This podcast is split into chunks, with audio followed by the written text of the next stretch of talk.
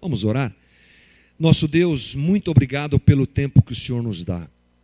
Precioso, bom demais. E a gente se alegra porque a gente pode estar junto aqui para conversar sobre a tua palavra, coisa importante, valiosa, preciosa, que o Senhor preservou durante esses milênios para que chegasse até nós da forma tão preciosa como chegou. Que ao mergulhar na tua palavra a gente se esclareça, a gente aprenda, a gente se arrependa, a gente perceba o nosso equívoco, o nosso erro e a gente se ajuste à tua direção. Me ajuda nessa conversa e que tudo, absolutamente tudo que nós façamos aqui, glorifique Jesus Cristo, nosso Senhor e Salvador. E é em nome dele que nós oramos. Amém. Gente, nós estamos falando sobre reconfigurar fé, reconfigurar uh, conectar fé e vida, reconfigurar a nossa forma de pensar muitas coisas. Quero ler um texto de abertura aqui para a nossa conversa de hoje. Uma das perguntas que temos tentado responder é como vivemos o Evangelho nesse mundo moderno em que estamos. O ponto de partida para se responder tal pergunta foi a utilização de uma história bíblica, a história dos discípulos no caminho de Emaús. Jesus andou ao lado deles, explicou a real história e abriu seus olhos. Saber em qual história estamos é fundamental para sabermos quem somos. Nós cristãos precisamos conhecer a história bíblica para não sermos moldados pelas histórias e padrões que a cultura ao nosso redor nos impõe.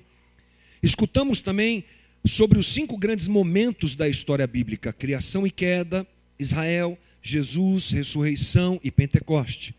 Esta é a história que reconfigura a nossa visão a respeito de Deus, de nós mesmos e dos propósitos de Deus para este mundo.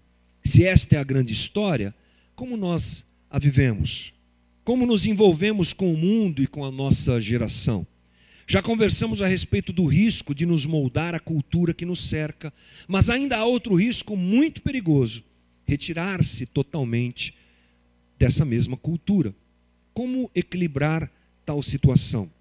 Vivemos o perigo de nos conformar com esse mundo ou nos esconder nas paredes de nossas catedrais e comunidades. Como viver nossa história fora destas quatro paredes? É o tema de hoje da nossa conversa. Portanto, irmão, bem-vindo à nossa série de reflexões Reconfigurar Conectando Fé e Vida.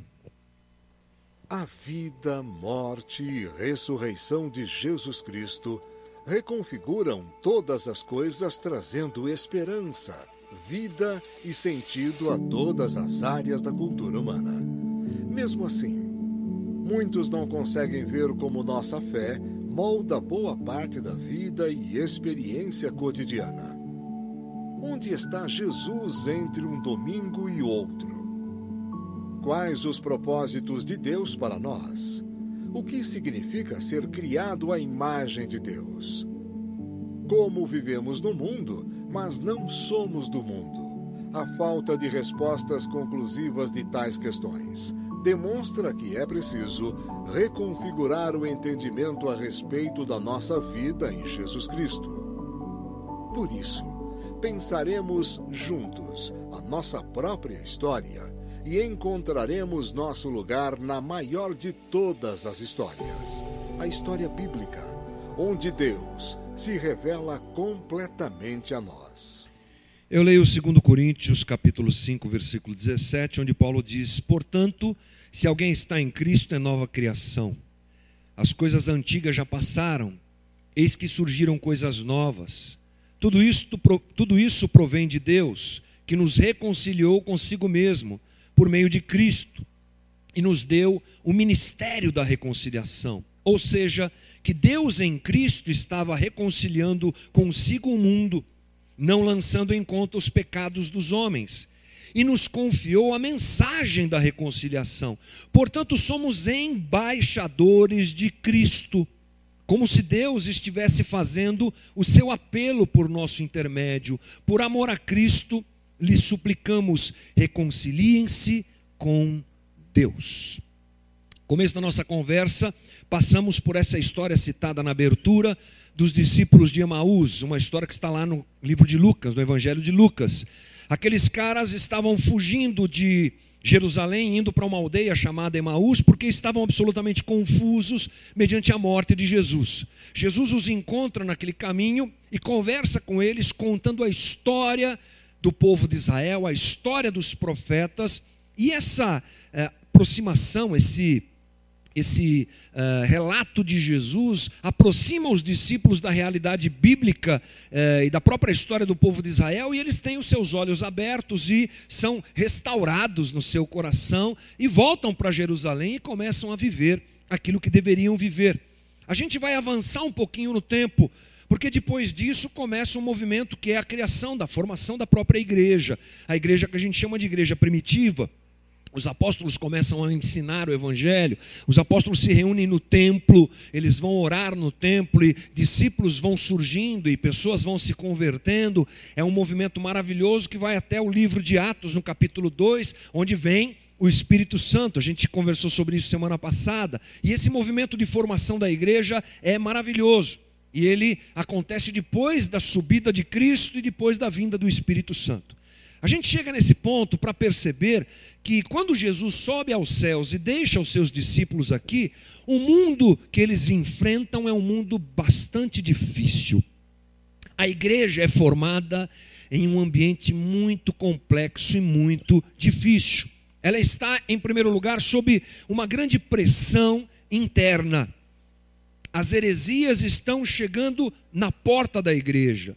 A igreja é formada por várias congregações multiculturais: gregos, romanos, judeus, bárbaros e tantos outros se convertem e vão formando congregações como a nossa. Você deve se lembrar, a primeira viagem missionária de, de Paulo, onde ele abre igrejas, a segunda missionária, é, viagem missionária de Paulo, onde ele abre igrejas. Outros discípulos, outros apóstolos vão é, se tornam instrumentos de Deus para a formação da igreja. E a igreja ela é formada nesse é, movimento multicultural. Como eu disse, as heresias chegam forte, principalmente o gnosticismo, Paulo escreve inclusive aos Gálatas a respeito do, do problema do judaísmo, que quer ganhar lugar dentro da igreja lá em Gálatas. Essa é a luta daquele pessoal. E mais, o Império Romano aperta o cerco contra os cristãos de forma absurda. O ápice acontece no ano de 64, quando Nero, aquele louquinho, imperador doidinho, maluco, ele acusa os cristãos de terem provocado um incêndio que ardeu Roma durante sete dias. Um incêndio absurdo, absurdo, incrível, e ele coloca a culpa nos cristãos. Alguns estudiosos dizem que foi o próprio Nero que mandou tacar fogo em Roma, porque ele tinha uma, um projeto arquitetônico diferente, que ele toca depois do, do incêndio. Então, acho que ele juntou uma coisa com a outra. Coloca fogo e culpa os cristãos. E aí, uma grande perseguição se dá contra os cristãos, e eles são, inclusive, dispersos. A coisa é complicada. Muitos deles morrem, morrem por causa do evangelho. O clima não é nada bom um ambiente nada favorável ao cristianismo. É claro que, tirando a questão da barbárie que foi cometida contra os cristãos, esse ambiente não favorável aos cristãos, ele está presente entre nós. Nós vivemos nesse ambiente. Você vai dizer que não, provavelmente. Como assim? Aí, os crentes estão na televisão, os crentes estão na rádio, como assim? Agora os crentes estão até na política. Olha só que coisa incrível, nós vamos dominar o Brasil. Uhul! Engano seu. Quando essa marola passar, o clima para os cristãos vai ficar pior do que em muitas décadas já aconteceu nesse país. Essa é uma realidade que a gente não pode perder de vista. A gente percebe um clima contrário à prática genuína e verdadeira do Evangelho nesses dias. E o que acontece com isso é que pessoas que encontram Jesus, ou são encontradas por Jesus, como queira, têm o seu coração ardendo, querem se entregar para Jesus, querem começar a andar com Jesus, eles são transformados quando Jesus os encontra, tudo muda, que bacana, agora eu vou viver esse evangelho, ganhou meu coração, vou entregar minha vida para Jesus. Mas quando a gente tenta, quando essas pessoas tentam aplicar a sua fé, e a vida cotidiana, fazer um link entre, perdão, uma coisa e outra, eles encontram uma grande dificuldade, uma grande resistência. Primeiro, porque eles entram num ambiente cristão que fala uma coisa, mas vive outra. Eles chegam na igreja, e na igreja eles encontram um monte de pecadores. Na igreja eles encontram um monte de gente uh, cheia de preconceito, cheia de problema. Muitas vezes o sistema da igreja é piramidal, e quando chega alguém novo, a, a, a colocação é a seguinte: você é novato aqui, não vem não. Não vem para cima de mim, não. Está vendo meu crachá? Eu sou diácono. Quem manda aqui sou eu. Cheguei primeiro, ok? Um ambiente de disputa, de intriga, um ambiente de fofoca, é a realidade das igrejas, na maior parte das vezes. Aqui não, aqui a gente é perfeito, aqui é tudo tranquilo, não é? Estamos muito bem. Mas esse ambiente é, esfria a fé da pessoa que é nova convertida. Debates e opiniões teológicas confundem a cabeça das pessoas que se converteram. Tem um dizendo que tem que se viver o evangelho assim, outro diz que é assado, outro, outro diz que é de outro jeito. Uma série de ensinamentos e de propostas eh, confundem realmente a cabeça daquele que é novo convertido.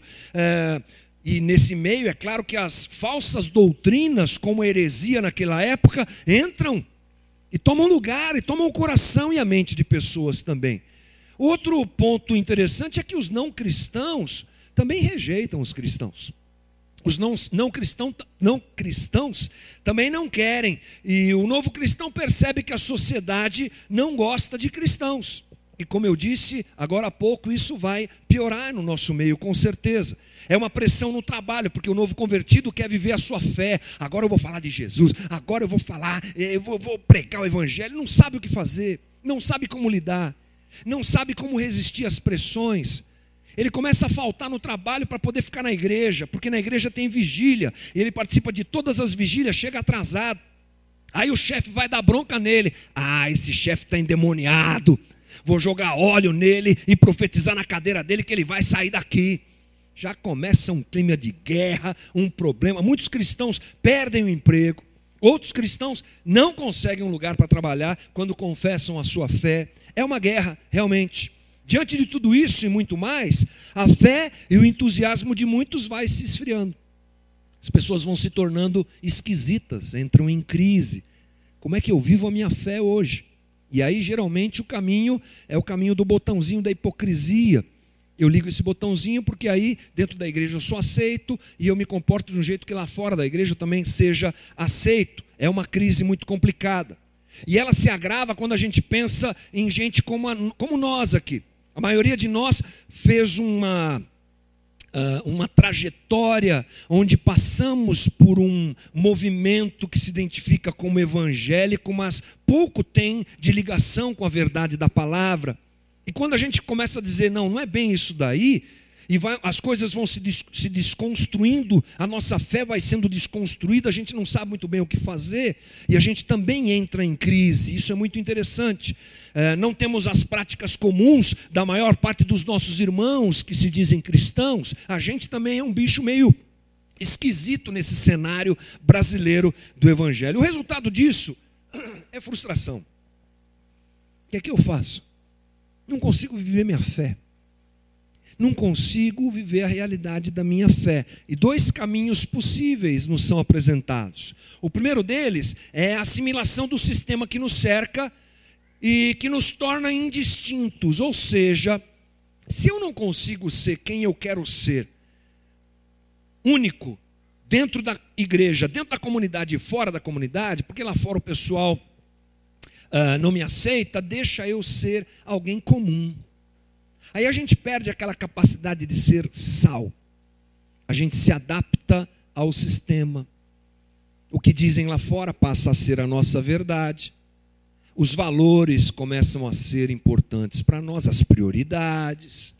Lá fora, você tem o jogo da vida e da morte pelo dinheiro, pelo poder, pelo prazer, Lá fora você tem gente que está procurando resposta para a vida nas drogas, na bebida, no sexo ilícito. Eu não preciso falar muito sobre isso. Você sabe muito bem o que é que rege esse mundo tenebroso em que nós vivemos. Se eu não consigo desenvolver minha fé lá, daqui a pouco eu sou mais um. Daqui a pouco eu estou igual. Daqui a pouco eu estou permitindo que essas coisas dirijam a minha vida. Daqui a pouco eu estou absorvendo esses valores como reais para mim. Esse é um caminho. vira a chave da hipocrisia, entra na igreja, vira santo, sai da igreja, vira o comum e segue a vida. Esse é um processo mais comum do que a gente imagina. E ele é muito triste quando acontece, porque a gente perde a nossa capacidade de sermos diferentes onde nós devemos ser. Eu lembro que lá no, lá, em, lá, lá no Nordeste, onde nós vivemos 12 anos, a gente teve uma experiência muito interessante com os meus filhos, principalmente ali em Pernambuco. Você sabe que o sotaque do, do pernambucano é um sotaque um pouco mais carregado, né? Urgente mais forte. Nós moramos na Bahia, na Bahia as coisas são assim mais lentas, mas no Nordeste as coisas são mais rápidas, lá no Pernambuco eles falam mais rápido, é meio complicado. Não tem jeito, tem que às vezes parar para entender. Essa foi a primeira crise quando a gente chegou lá, e é muito forte né, essa diferença. E eu, eh, nós matriculamos nossos filhos numa escola presbiteriana, ali em Boa Viagem, uma boa escola, graças a Deus eles aprenderam o que tinham que aprender e aprenderam o evangelho também ali dentro, foi bem legal. Agora, Olha que fenômeno interessante. Eu pegava todas as manhãs meus filhos e levava para a escola. E a gente ia conversando no carro, como pais e filhos conversam no carro, como deve ser, né? Conversa daqui, conversa de lá, brinca, não sei o que lá. E eles vinham falando paulistês. Paulistês normal, mano, meu, é isso aí, tal. Desciam do carro e entravam na escola. Paulistês, beleza. Eu ia lá para o escritório da igreja onde eu trabalhava e depois ia pegá-los na hora do almoço. Batia a hora do almoço, encostava o carro, eles desciam, entravam no carro, falando o quê? Oxente. Pernambuquês total, oxente, não sei o que lá, não sei o que lá, olha só, não sei o que lá. Aí eles iam despernambucalizando. Aí a gente chegava em casa, eles já estavam paulista normal. Era muito legal, chamava muito a atenção da gente. Claro, você imagina um bando de paulista entrando na escola lá em Pernambuco. E aí, mano, ô meu, na hora, eles é, deviam ser alvo de não é, pressão. Então a gente se identifica, aprender o Oxente rapidinho. Depende do ambiente, não é? A gente se adapta. Eu percebi isso na vida da, da, dos meus filhos e é assim que a gente faz. Sai daqui da igreja, sai da comunidade onde a gente fala aleluia, glória a Deus, que coisa boa, oh, louvado seja Jesus, já entra ali na rua, já solta uns três palavrão no trânsito, está tudo certo. É a adaptação que a gente corre. Um grande problema, um grande risco. Ou a gente se isola. Ou a gente se adapta, ou a gente se isola. A gente cria o nosso mundo. O primeiro grupo é daqueles crentes que se adaptam e perdem a sua identidade. O segundo grupo é daqueles crentes chato, que condena tudo, que não consegue se relacionar com ninguém fora da igreja, que vê diabo em tudo, que vê demônio em tudo, e que quando você vai cumprimentar o cabra, ele já solta uma palavra em línguas que já não sabe nem o que ele está falando, não é? Uma coisa esquisita. Para esse, uh, nada nesse mundo presta, tem que se isolar, tem que se resguardar, porque tudo aqui é contaminado, nada presta, e ele não conversa com quem não é da igreja dele, da religião dele, ele não se relaciona com os amigos do trabalho, ele é um bicho esquisito. Fala de futebol, não, não pode. Fala de cinema, não, não pode. Fala de vida comum que todo mundo tem, não, não pode. Tudo é espiritualizado, tudo é demônio, tudo é anjo, tudo é esquisito. É um bicho esquisito. Foi a proteção que ele encontrou, porque ele não sabe viver a fé dele no mundo fora da igreja. E isso não tem solução. Eu conheci um amigo, aliás, tive um amigo que tentou fazer isso. Ele achou esse mundo tão ruim que ele juntou a comunidade dele, venderam as casas, venderam os carros, venderam os bens de todos e compraram um pedaço de terra lá no norte do país. Agora a gente vai criar a nossa comunidade perfeita, tipo Jim Jones, assim, história de Jim Jones, né? Na Guiana Francesa, depois você procura essa história, é tenebrosa. Não funcionou. É claro que não funcionou, porque os pecadores formaram a comunidade. Eles também eram pecadores e também eram errados, mas na busca de se isolar, fugiram da possibilidade de ser sal, de ser luz e de viver nesse mundo. Nenhuma dessas opções nos capacitará a sermos testemunhas fiéis de Jesus nesses dias. Não seremos uma bênção, esquece, irmão. Quem se mistura não é bênção. Quem se isola também não é bênção, não consegue é, transmitir aquilo que o Evangelho tem para as pessoas. A gente não é, sendo assim, antecipação do reino. Como é que a gente resolve tal questão? É uma grave crise. Como é que a gente resolve essa questão? Como é que eu não sou esmagado por essa pressão? Como é que eu não perco a minha identidade de seguidor de Cristo em meio a tudo isso? Esse conflito, a gente vai dar um nome para ele hoje. Para você que se sente assim, como é que eu vivo a minha fé nesses dias? Isso tem um nome. A gente vai dar um nome de sentimento de exílio. Você sabe o que é exílio, né, irmão? Exílio é a expatriação forçada ou por livre escolha. Quem estuda um pouquinho da, da ditadura militar no Brasil sabe que na década de 60, quando isso aconteceu, vários oponentes ao sistema militar, ao regime militar, foram exilados. Artistas, uh, pensadores, gente que se opunha ao, sistema, falou mal do sistema, vai embora, vai para Londres, vai para não sei aonde, vai morar no seu, sai da sua terra, sai do seu país e você vai embora. Esse, esse sentimento de exílio que nós vivemos hoje é comparável àquilo que essas pessoas vivem. Saem da sua terra e vão morar em outro lugar. Chegam em outro lugar, eles estão em outro lugar, mas não são daquele lugar. Eles estão lá, mas não são de lá. Falta algo, há uma dificuldade de relacionamento com a cultura, com o ambiente. Como eu disse agora há pouco a respeito da nossa ida para o Nordeste, mais ou menos isso. Alguns anos atrás eu encontrei um rapaz aqui na Santa Ifigênia, fui arrumar um celular lá e parei naqueles boxes da Santa Ifigênia ali em São Paulo, no centro de São Paulo, e comecei a conversar com ele para arrumar o celular e ele tinha um sotaque meio diferente. Eu percebi, esse cara deve ser árabe, deve ser alguma coisa assim. Veio o irmão dele conversando. Aí eu puxei assunto, descobri que ele era sírio. O nome dele, Johnny. Não deve ser o nome dele, né, irmão? Johnny não é nome de sírio, deve ser um apelido, mas segue a vida, né? E a conversa começou e ele me falou: Eu estou aqui no Brasil já faz, sei lá, não lembro, alguns anos, e eu fugi da guerra na Síria. Você sabe o que está acontecendo na Síria ainda hoje, né? O Bashar al-Assad, o cara lá, ditador, apoiado pelo Putin lá da, da Rússia, é, detonando, matando oponentes, a coisa é séria. Ele falou: Eu não queria lutar, eu não queria ir para o exército, fugi para cá. E aí a conversa ganhou um tom emotivo, porque ele começou a falar da dificuldade dele de, estar aqui. Ele é um cristão, cristão copta. Primeira vez que eu tive contato com um cristão copta.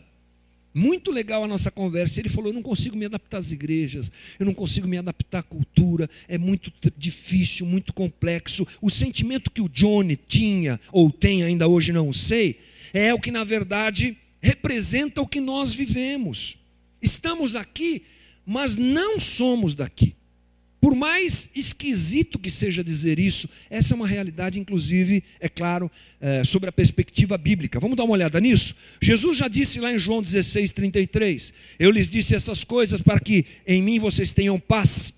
Nesse mundo vocês terão aflições, contudo tenham ânimo, eu venci o mundo. Jesus já avisa da treta, da dificuldade que a gente vai ter em viver nesse mundo. Mas Pedro e Paulo aprofundam isso. Olha o que Pedro diz em 1 Pedro 1:1. Pedro, apóstolo de Jesus Cristo aos eleitos de Deus, peregrinos dispersos, peregrinos dispersos no ponto, na Galácia, na Capadócia, na província da Ásia, na Bitínia, em Guarulhos, em São Paulo, Rio de Janeiro, Tóquio, Londres, Nova York, aonde vocês estiverem. Pedro está trazendo essa palavra àqueles que estão dispersos, exilados. E mais, lá no capítulo 2, Pedro continua dizendo: Amado, amados, insisto em que, como estrangeiros e peregrinos no mundo, vocês se abstenham, abstenham dos desejos carnais que guerreiam contra a alma. Estrangeiros e peregrinos no mundo. Depois, vivam entre os pagãos de maneira exemplar, para que naquilo em que eles os acusam de praticarem o mal, observem as boas obras que vocês praticam e glorifiquem a Deus no dia da sua intervenção. Pedro entende que a igreja está em exílio e dispersa entre os pagãos, e escreve a esse pessoal. Ela está longe do seu verdadeiro lar, ela está longe da sua verdadeira cidade. Paulo complementa essa perspectiva quando ele escreve aos Filipenses: não importa o que aconteça, exerçam a sua cidadania de maneira digna do Evangelho de Jesus Cristo. Essa sensação de exílio é real. não somente porque nós não convivemos continuamente juntos, mas porque nós não somos cidadãos desse mundo. É meio louco falar isso, né?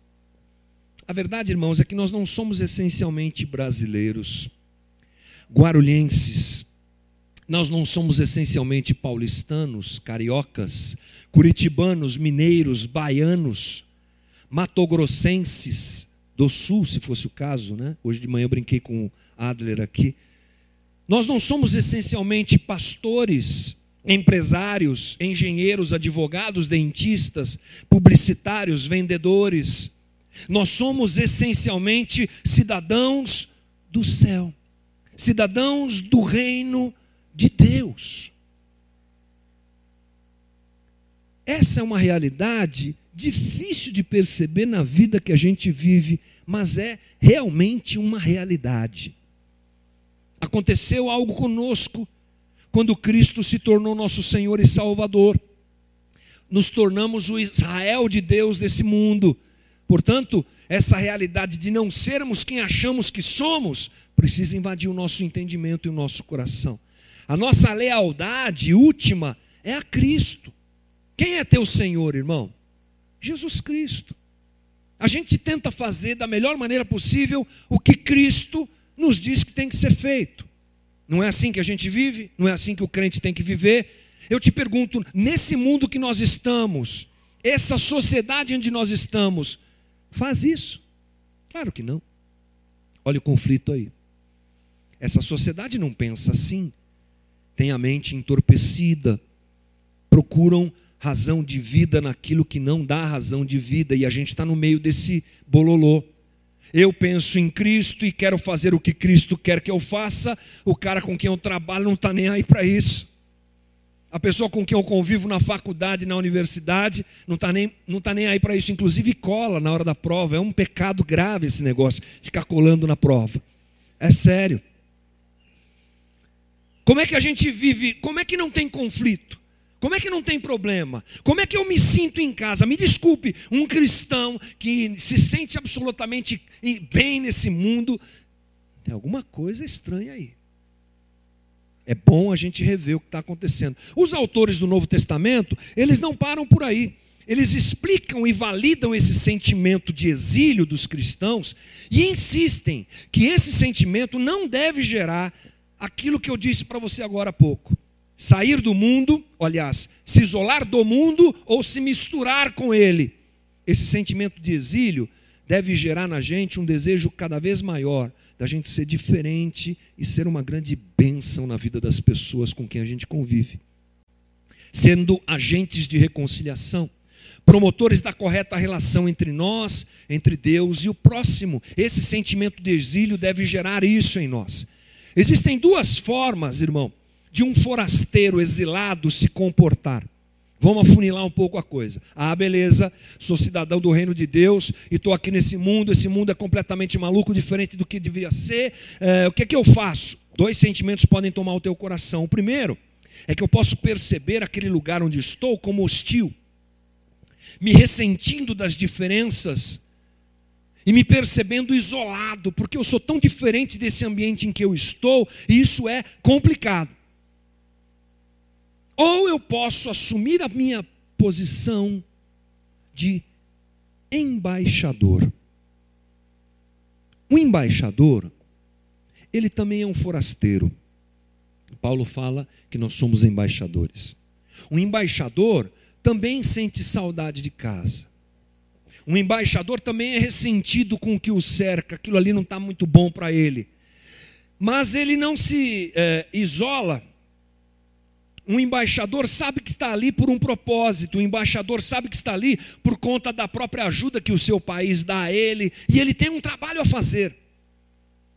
Ou a gente se sente hostil a esse mundo, se isolando dele, ou se misturando a ele, ou a gente, mesmo com um sentimento de hostilidade a esse mundo, de dificuldade de saber muito bem o que nós estamos fazendo, assumimos uma postura de embaixadores. Eu tenho um propósito em aqui, eu tenho uma vocação estar aqui, e eu preciso responder essa vocação. É essa imagem que Paulo usa para transformar essa experiência de exílio em um chamado para a gente entrar no reino de Deus como tem que ser. Olha o que ele diz, vou ler de novo, em 2 Coríntios 5. Ou seja, que Deus nos confiou a mensagem da reconciliação. Portanto, somos embaixadores de Cristo, como se Deus estivesse fazendo o seu apelo por nosso intermédio. Por amor a Cristo, lhe suplicamos: reconciliem-se com Deus.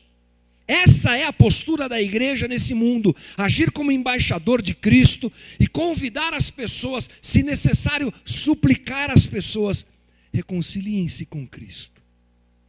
Esse é o papel. É um comissionamento de Deus para sermos embaixadores, isso restaura aquilo que foi dado por Deus no início de tudo, no Éden.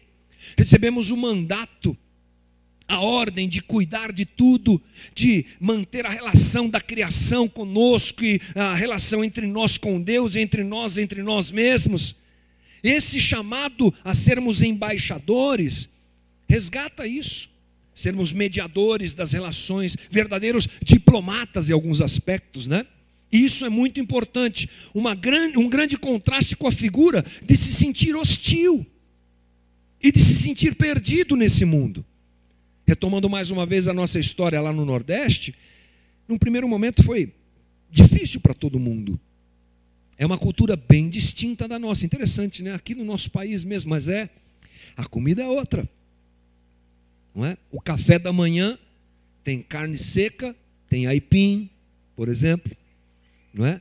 que mais, meu amor? Me ajuda. Café da manhã de lá tem é, purê de cuscuz, cuscuz com leite de coco, tapioca, carne seca, banana da terra. Vamos parar por aqui, né? Ah, isso aí foi fácil se adaptar. Ah, tudo bem. Mas algumas coisas foram difíceis. Até que esse sentimento de hostilidade teve que se acomodar no meu coração. E eu percebi: estou aqui porque eu tenho alguma coisa para fazer. Estou aqui porque eu preciso fazer alguma coisa. E um dia que eu estava lá, nós fizemos um grande evento lá, e esse evento acontecia simultaneamente com outro evento aqui em São Paulo. A gente tinha acabado de chegar e eu entrei dentro do carro, nós estávamos esperando ah, as coisas acontecerem lá, enquanto isso a rádio transmitia esse evento aqui de São Paulo lá, aqui, eh, de São Paulo lá para o Nordeste. Eu liguei a rádio e no meio do, do evento, uma banda entra para tocar, era a minha banda, irmãos. E eu estava lá no Pernambuco. Foi muito difícil. Veio aquele sentimento: o que, que eu estou fazendo aqui, meu Deus do céu? Mas a gente tem que se adaptar nesse aspecto. A gente tem que abraçar profundamente a nossa realidade. Tivemos que fazer isso e foi isso que nos deu condições de permanecermos lá tantos anos como fizemos. Portanto, irmão, saia daqui sabendo de uma coisa: a maturidade do cristão não está em se afastar do mundo. A maturidade do cristão está em se envolver com o mundo, em estar presente com o mundo, no mundo. Jesus, inclusive, modificou a nossa visão sobre santidade. A visão que Israel tinha sobre santidade era a seguinte: uh, somos o povo santo de Deus, não podemos nos contaminar com quem não é judeu. Porque se a gente toca alguma coisa que é impura, a gente se torna impuro. As leis cerimoniais eram assim. A mulher, no seu momento de fluxo menstrual, tudo que ela tocava era impuro. O leproso, tudo que ele tocava era impuro. Se um judeu tocasse numa mulher, era impuro. Se o leproso, tudo era impuro. Jesus vem e muda essa ótica, inverte essa chave e ensina: não, o santo santifica o impuro.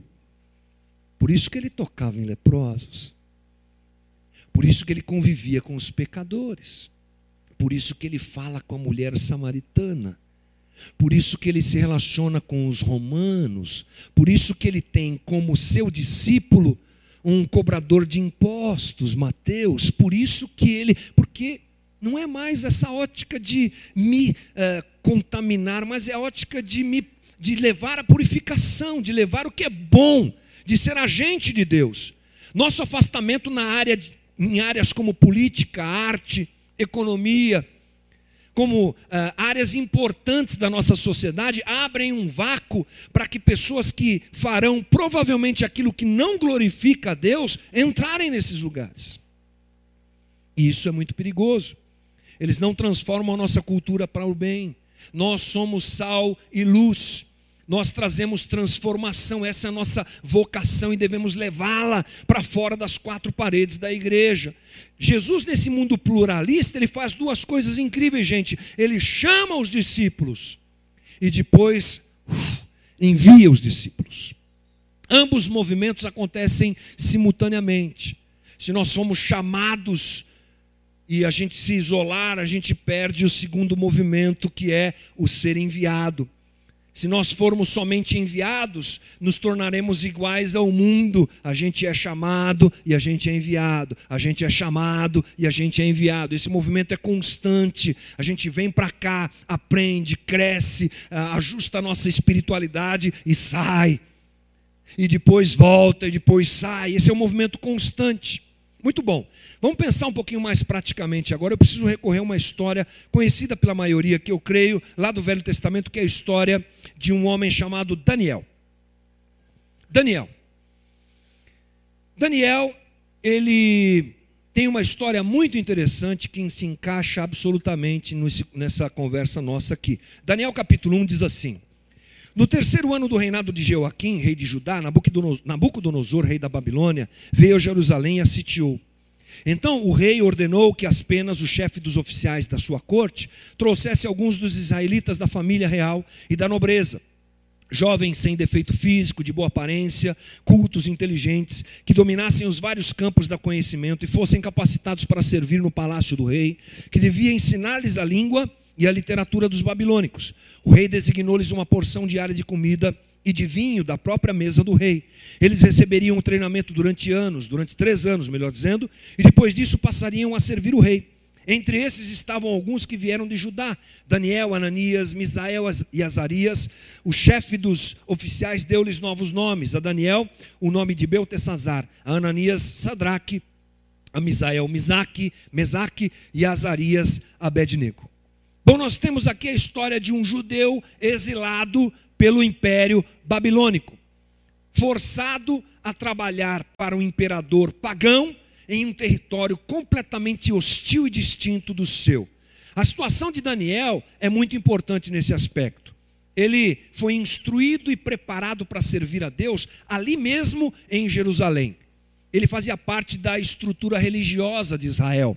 Mas em 500, aliás, em 609 a.C., o Império Babilônico, muito poderoso, invade Israel. E eles faziam isso. Você deve se lembrar que quando Jesus estava ali em Jerusalém, aquilo era domínio de Roma. Mas Roma não fazia isso. Roma não mexia nas pessoas, nas estruturas. Roma só arrancava dinheiro e oprimia com violência. O Império Babilônico não. Ele arrancava a identidade, levava todo mundo embora. E em 598, Jerusalém é invadida. E Daniel e os seus amigos são levados para onde? Para outro país. O templo de Jerusalém é destruído, tudo é arrebentado. E eles são levados cativeiros.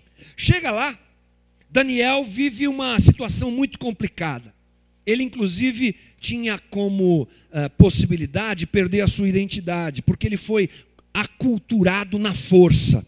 Daniel aprendeu a língua local, aprendeu a religião da Babilônia, a astrologia babilônica, recebeu um nome babilônico, ele foi forçado a tudo isso. O caminho mais óbvio para ele é: opa, não sou mais judeu, sou babilônico, porque inclusive é, a minha vida depende disso, deixa eu virar babilônico aqui. Essa é uma analogia bem comum para nós. Estamos espalhados do mundo, estamos uh, dispersos, e aí o que a gente faz é, voltando àquela conversa inicial, nos aculturarmos. É o caminho normal que a gente faz. Daniel poderia ter escolhido esse caminho. Mas vamos pensar só em Daniel, não vamos pensar nos demais judeus. Sabe o que acontece? Os demais judeus não estão bem como Daniel. Eles são escravos, estão trabalhando pesado e eles têm ódio de, da Babilônia.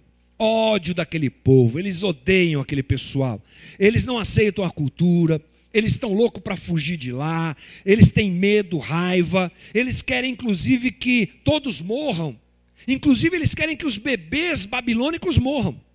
Quer ver como isso é sério? Salmo 137.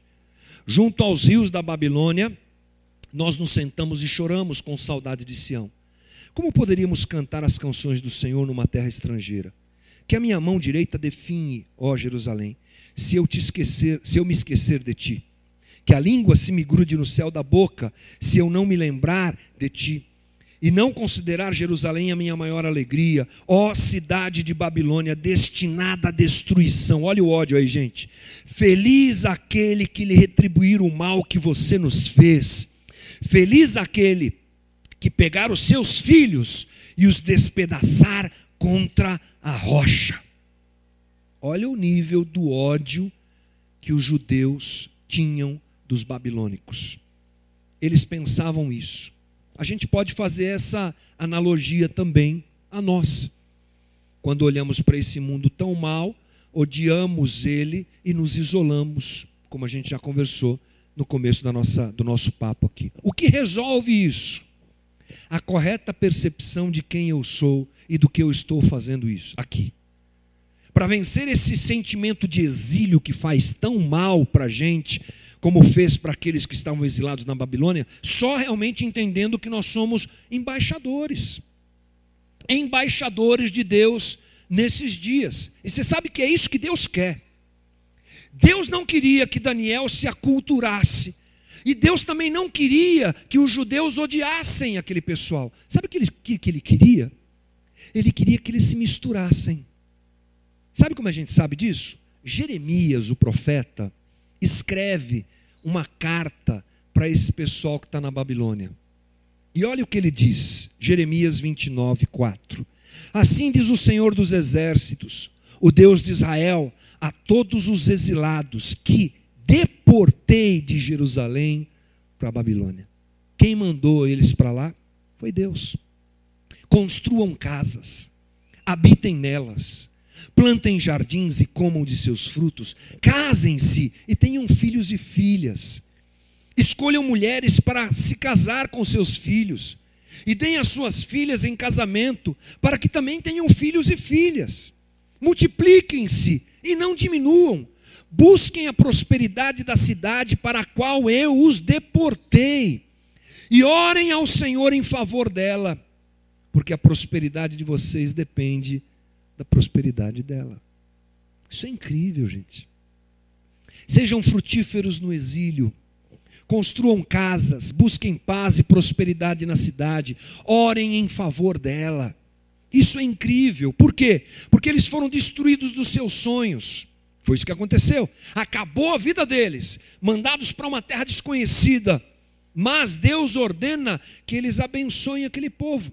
Deus ordena que eles não adotem uma posição de ressentimento, mas que a vida flua deles e eles se misturem e frutifiquem ali.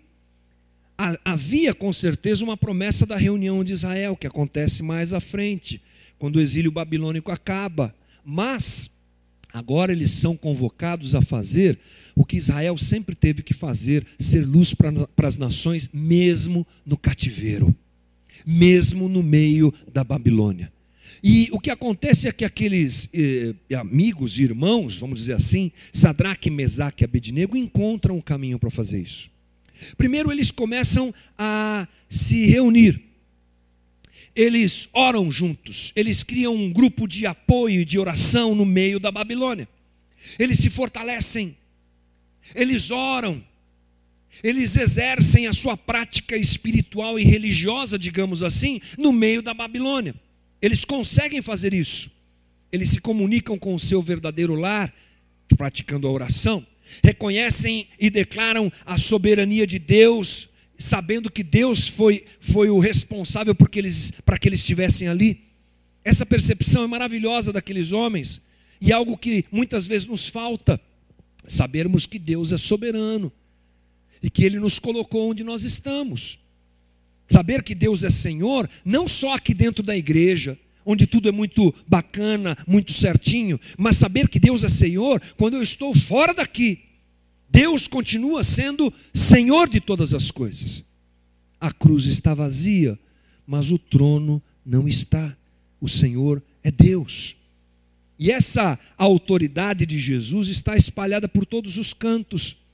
E essa percepção de Daniel e de seus amigos começa a dar a eles capacidade de sobreviver ao sentimento de exílio. Começa a gerar neles uma, uh, um suporte, uma sustentação adequada para eles passarem por aquilo tudo. Ali eles têm um movimento muito bonito de união, como nós também temos. A igreja é esse movimento, a igreja é esse, entre aspas, lugar esse ambiente onde nós nos aliviamos, onde nós aprendemos, onde nós desenvolvemos a nossa caminhada com Jesus, para continuarmos sendo embaixadores. Isso é muito legal, sabe por quê? Porque a palavra grega para igreja é a palavra eclésia. Ela foi tomada de empréstimo pelos autores do Novo Testamento, porque ela tem a ver com política e, e com governo. É interessante isso. Essa palavra refere-se à reunião de cidadãos para formar um conselho político. Então, César podia convocar uma eclésia, o imperador romano, para tomar decisões. E Deus chama a igreja de eclésia, o seu reino, agentes do seu reino neste mundo. E esse é o perfil da igreja, a autoridade da igreja está presente nesse mundo do exílio em que a gente vive, digamos assim. A igreja local está absolutamente no centro dos propósitos de Deus no mundo. Assim como uma embaixada é um lugar de referência para alguém que mora fora do Brasil, vai para a embaixada, na embaixada ele vai encontrar um ambiente parecido com aquilo que ele tinha no Brasil, que ele tem no Brasil. A embaixada tem geralmente isso: tem a bandeira do Brasil, tem uma música brasileira, tem um cafezinho brasileiro, tem uma televisão com certeza conectada a algum canal brasileiro. As revistas e jornais são em língua portuguesa e lá dentro se fala o português. E quando eu estou fora do Brasil e eu vou para uma embaixada, oh, estou em casa. Essa é a ideia da igreja um ambiente onde a gente pode se sentir em casa, apesar de pecadores, apesar de errados, apesar de tudo isso. E esse ambiente é que nos dá o suporte para a gente viver a nossa vocação de sairmos sendo luz e sal nesse mundo e também de termos as portas abertas para aquele que quer conhecer o reino se achegar, acolhendo quem chega, abraçando quem chega, recebendo quem chega. Tom Wright diz assim: a tarefa da igreja é viver como, com o povo ressurreto entre o domingo de Páscoa e o dia final, como sinal do primeiro e antecipação do segundo. E isso é maravilhoso. Nós vivemos essa crise. Eu sou um privilegiado, porque, como pastor da comunidade, me relaciono muito com as coisas da comunidade praticamente o tempo todo. Converso com pessoas da igreja, cuido de pessoas da igreja. Minha vida é estudar o texto bíblico o máximo possível para poder conversar com você aqui, te dirigir na tua espiritualidade com Cristo. Então eu sou meio privilegiado, porque eu fico um pouco preservado nisso. Mas já trabalhei fora da igreja. Já trabalhei em banco, já trabalhei em empresa de engenharia, já tentei ser empresário, já tentei fazer uma série de coisas. Sei que essa, esse relacionamento nesse mundo hostil é, é difícil, é complexo, mas nós precisamos saber que ele é possível, que a gente pode ser genuíno na nossa fé, tanto aqui dentro quanto lá fora. No Sermão do Monte, é interessante Jesus reenquadrar muitas coisas. Uh, ele coloca de uma forma muito clara que o que há na sociedade é um valor. Ele diz assim: O que vocês ouviram foi assim, mas eu digo diferente. E esse é um princípio que a gente deve também adotar. Cristo falando para nós, seja qual a nossa vocação, que o nosso valor maior não é aquilo que a sociedade prega, mas é o que ele diz. Abraçando isso, nós nos protegemos, protegemos o nosso coração e podemos viver diante desse sentimento difícil que é o sentimento do exílio. Já encerrando, irmão, é claro, falei demais além de nós refletirmos os valores do reino, nós carregamos o Deus do reino em nós. Isso é maravilhoso. Somos embaixadores que carregam o próprio Rei do reino em nós. Algo muito distinto, particular e especial. Podemos ir a qualquer lugar quando Ele é o nosso Senhor e Ele estará com a gente. Não só o representamos, nós o carregamos. Isso é significativo. Se nós nos percebermos como exilados somente, sem, perdão, sem esse entendimento do que nós estamos fazendo aqui, nós vamos morrer e definhar na nossa fé, nos aculturando, nos igualando ou nos escondendo. A gente não pode se esquecer que nós estamos em missão. Essa é a resposta para a pergunta que a gente tem feito frequentemente aqui nessa série. Quem sou eu? E o que eu estou fazendo aqui? Me encaixar dentro dessa realidade é fundamental para não ser um hipócrita que se acultura aquilo que se prega hoje, que se divulga hoje, que se vive hoje fora do, do nosso universo cristão, e não ser um fraco que também se esconde e que não brilha, mas rejeita a vida que é possível nesses dias. Como comunidade, eu espero que a gente aprenda cada vez mais isso. E a gente fale a língua que possam nos entender. A gente se misture no meio das pessoas como Deus disse que era para os judeus fazerem lá com os babilônicos. A gente se multiplique, a gente brilhe, a gente apresente o reino, a gente sinalize que o Cristo está vivo, a gente sinalize que Deus é Senhor em todas as coisas e que Deus nos dê graça para isso, em nome de Jesus. Amém. Feche os teus olhos, vamos orar, já vamos apresentar também a ceia da qual nós participaremos. Vamos pedir que Deus nos ajude a entender esse movimento todo, a esse princípio todo, que Ele nos dê graça em todas as coisas, para a gente não se perder na nossa caminhada com o Senhor aqui na terra nesses dias. Querido Jesus, obrigado por esse momento bom que o Senhor nos proporciona viver.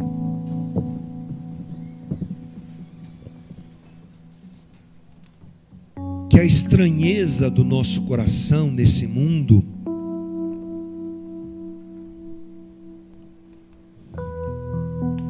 e ela é uma grande realidade, Jesus. Quando eu prego essas coisas para os meus irmãos, eu prego para mim primeiro. Tem sido cada vez mais difícil ver a violência que nos cerca, ver a estupidez dos homens. Tem sido cada vez mais difícil perceber o Evangelho sendo deformado e deturpado por hereges que tomam o microfone, invadem as rádios e as TVs para falar aquilo que não é verdade sobre o teu reino. Tem sido cada vez mais difícil conviver com gente que acha que Andar com Jesus é ficar rico, é ser curado de tudo. O que estão fazendo com o Evangelho, Jesus?